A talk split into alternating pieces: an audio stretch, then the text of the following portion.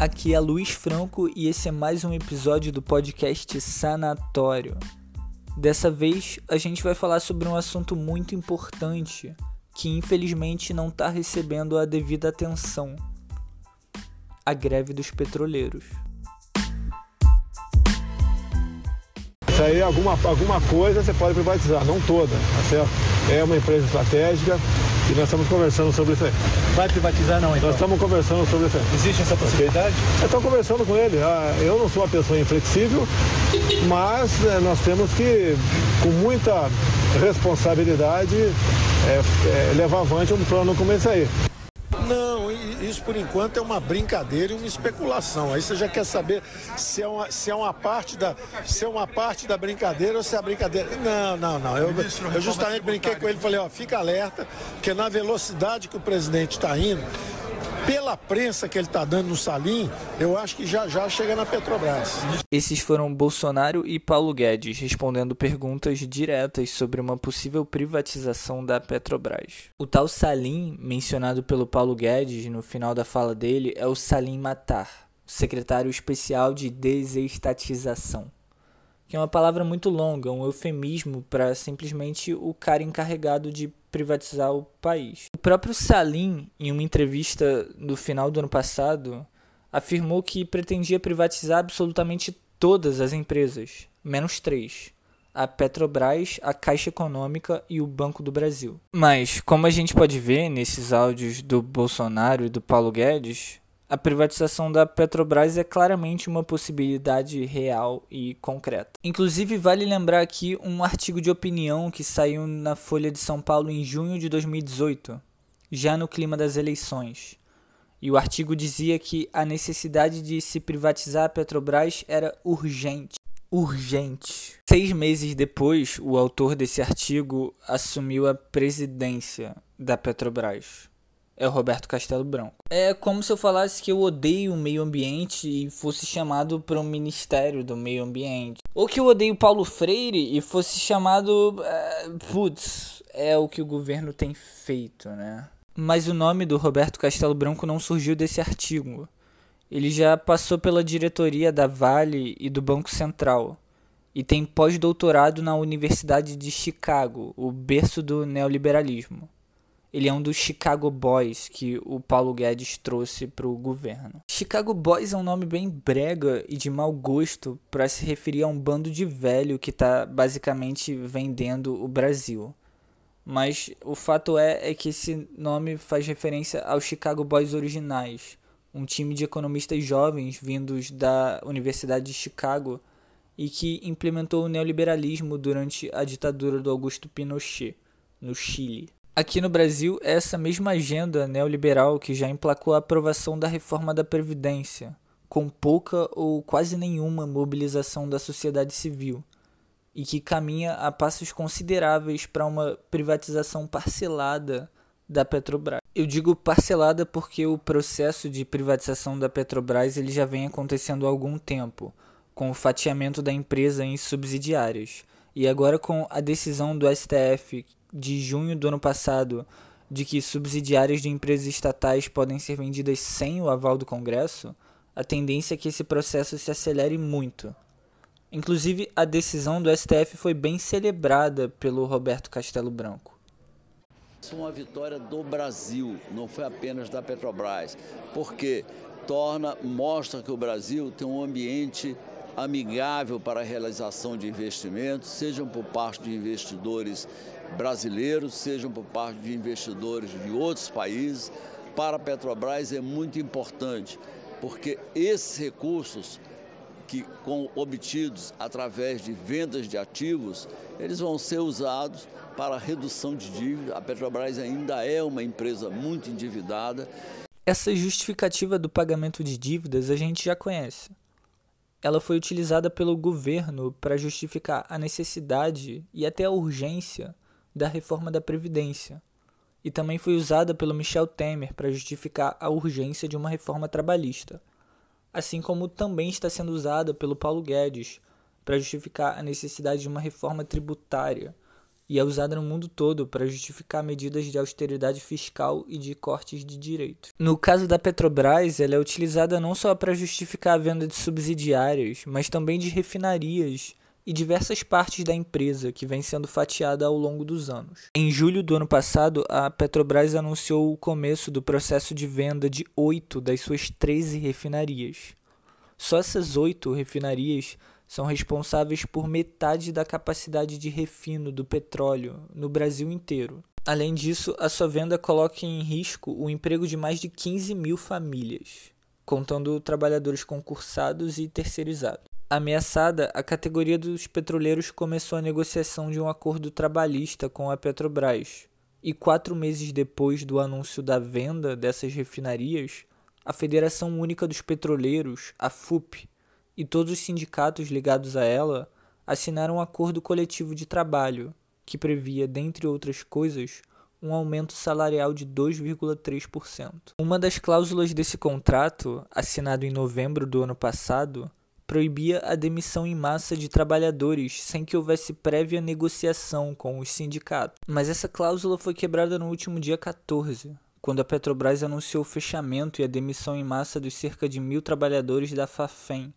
a fábrica de fertilizantes nitrogenados do Paraná. Com todo esse contexto de ameaça de privatização, quebra de acordo e demissão em massa, não é de se espantar que os petroleiros tenham começado uma greve nacional no último dia 1 de fevereiro. Na quarta-feira, dia em que esse podcast está sendo gravado, a greve já chegou no seu 12 dia. Até o momento, ela já conseguiu a adesão de 102 unidades, 48 plataformas, 11 refinarias e muitas outras unidades de trabalho da empresa. Na última sexta-feira, quando a greve completou uma semana, um ato foi marcado aqui no Rio de Janeiro, na frente da sede da Petrobras. O ato inicialmente contaria com a presença do ex-presidente Lula, que estava aqui no Rio de Janeiro para comemoração dos 40 anos do PT, que aconteceu no dia seguinte, na Fundição Progresso. Mas a sua presença foi cancelada por conta de uma postura hostil da Polícia Militar, que não deixou o evento montar carro de som e nenhuma estrutura necessária para garantir a segurança do Lula. Agora, cabe aqui uma crítica ao ex-presidente.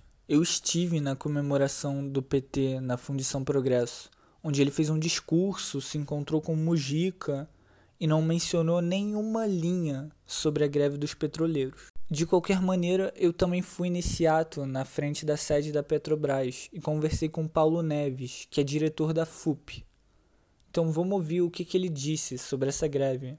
Lembrando que isso foi gravado na sexta-feira passada, quando a greve estava alcançando uma semana.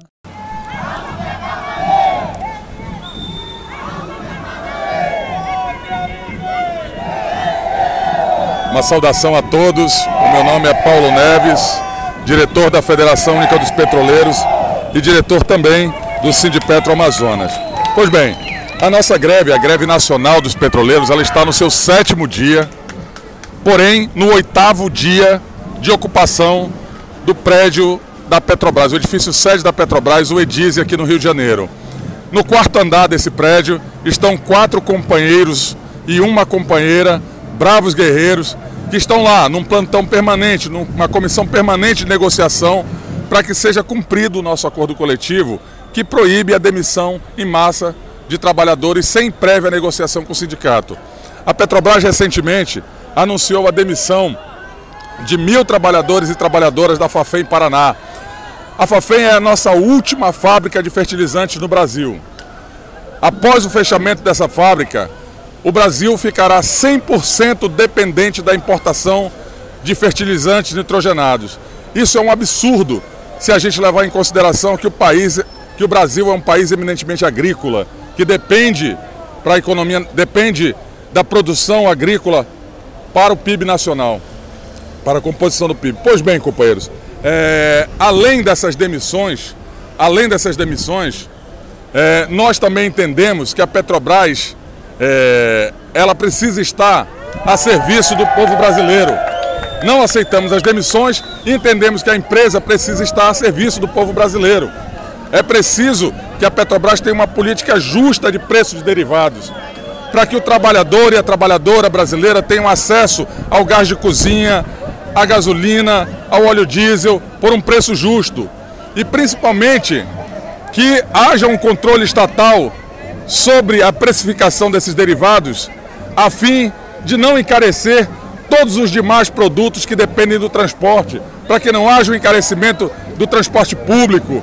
Enfim, que a empresa esteja a serviço dos interesses do povo brasileiro e não dos seus acionistas estrangeiros.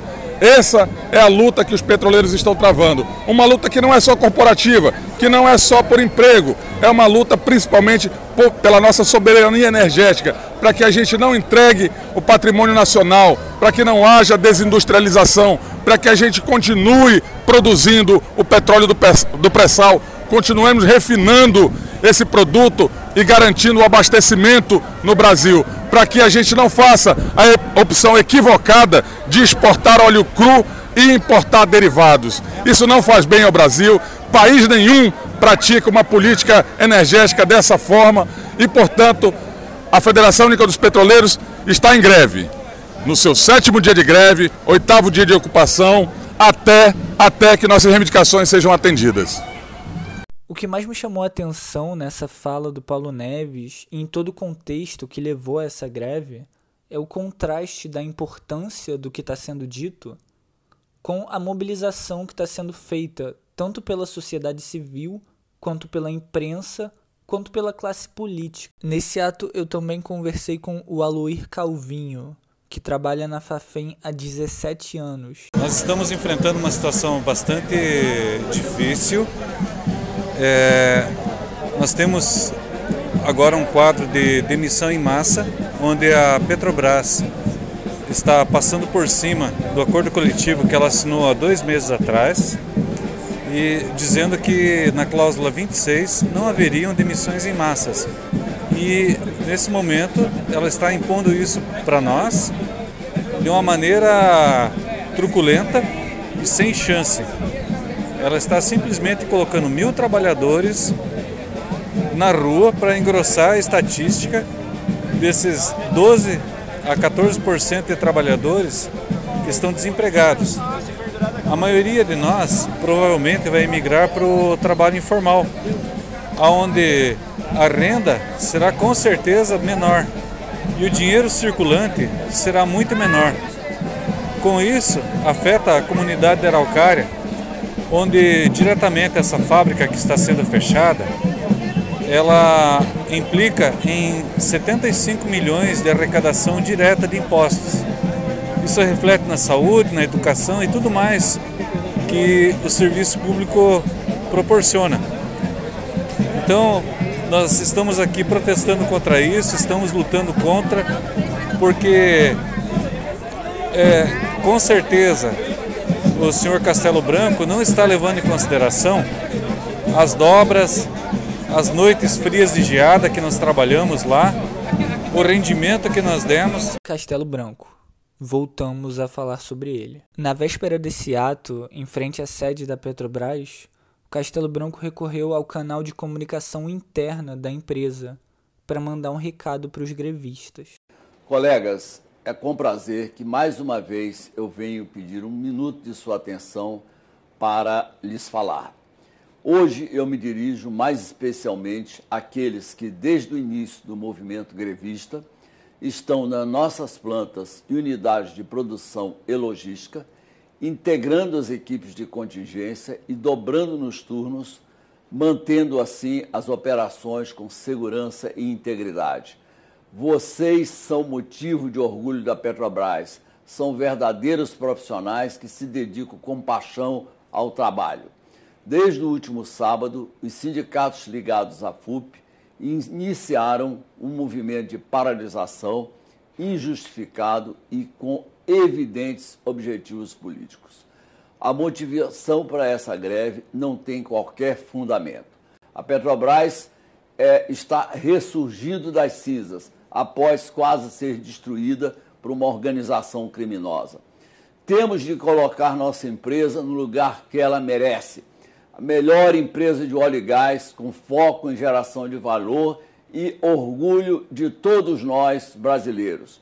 Esta é a nossa obrigação, não só da liderança, mas de todos os nós, de todos nós que trabalhamos nesta companhia. Por isto, agradeço aos nossos colaboradores que, junto conosco, estão em nossas unidades mantendo nossas operações. Peço aos empregados que aderiram à greve que reflitam, retornem ao trabalho. Bom, se isso não é uma intimidação direta aos trabalhadores e uma tentativa de minar a greve através de um assédio, eu realmente não sei o que é. O direito à greve é garantido pela Constituição brasileira, mas ainda assim a Petrobras e a própria Justiça estão fazendo de tudo para tentar acabar com essa greve. No caso da Petrobras, além da tentativa de intimidação constante a grevistas, eles estão simplesmente realocando outros funcionários e pagando hora extra para eles trabalharem e assim minimizarem ao máximo os efeitos da greve. Cabe dizer aqui que a gente vive um momento no país em que é muito difícil conseguir emprego e renda para as famílias graças à reforma trabalhista e à crise econômica, que na verdade não para de dar lucro aos bancos. Isso provavelmente vai ser um tema de um episódio também do sanatório em breve. Enfim, esse momento tira um pouco o poder de barganha dos trabalhadores. Se você soma isso ao descaso da imprensa e da classe política com a greve, fica fácil entender por que tantos trabalhadores estão furando a greve simplesmente para poder pagar as contas. Mas se a estratégia da Petrobras para minimizar os efeitos da greve já é uma estratégia completamente antiética, o que dizer da postura do judiciário brasileiro? O Tribunal Superior do Trabalho ignorou completamente o acordo trabalhista assinado entre a Petrobras e os sindicatos e declarou que é inconstitucional a demanda dos grevistas de que os trabalhadores da Fafem sejam reincorporados ao quadro da empresa, simplesmente porque eles não são concursados. Deve ser por isso, aliás, que o Paulo Guedes chama os servidores públicos de parasitas, porque eles têm direitos trabalhistas, que é uma coisa que ele odeia. Mas isso é o de menos. O ministro Ives Gandra, do TST, ordenou que pelo menos 90% dos trabalhadores continuassem trabalhando durante a greve, sob pena de uma multa de 500 mil reais. Só que essa multa é diária e por sindicato, por cada sindicato. Isso quer dizer que em apenas um dia essa multa pode alcançar quantias milionárias. Ele também ordenou o bloqueio das contas dos sindicatos. E pelo que eu ouvi no ato, até o bloqueio de contas físicas, de pessoas físicas, de diretores e presidentes do sindicato. Quer dizer, a Constituição brasileira até garante o direito à greve. Mas a partir do momento em que essa greve vai de encontro com os interesses de uma elite econômica que quer simplesmente vender o país, a justiça brasileira faz de tudo para inviabilizar que essa greve exista. E conta, é claro, com o silêncio da sociedade civil, da classe política e da imprensa. Bom, esse foi mais um episódio do podcast Sanatório.